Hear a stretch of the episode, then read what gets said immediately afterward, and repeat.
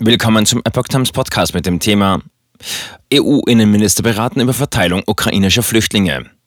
Ein Artikel von Epoch Times vom 27. Februar 2022.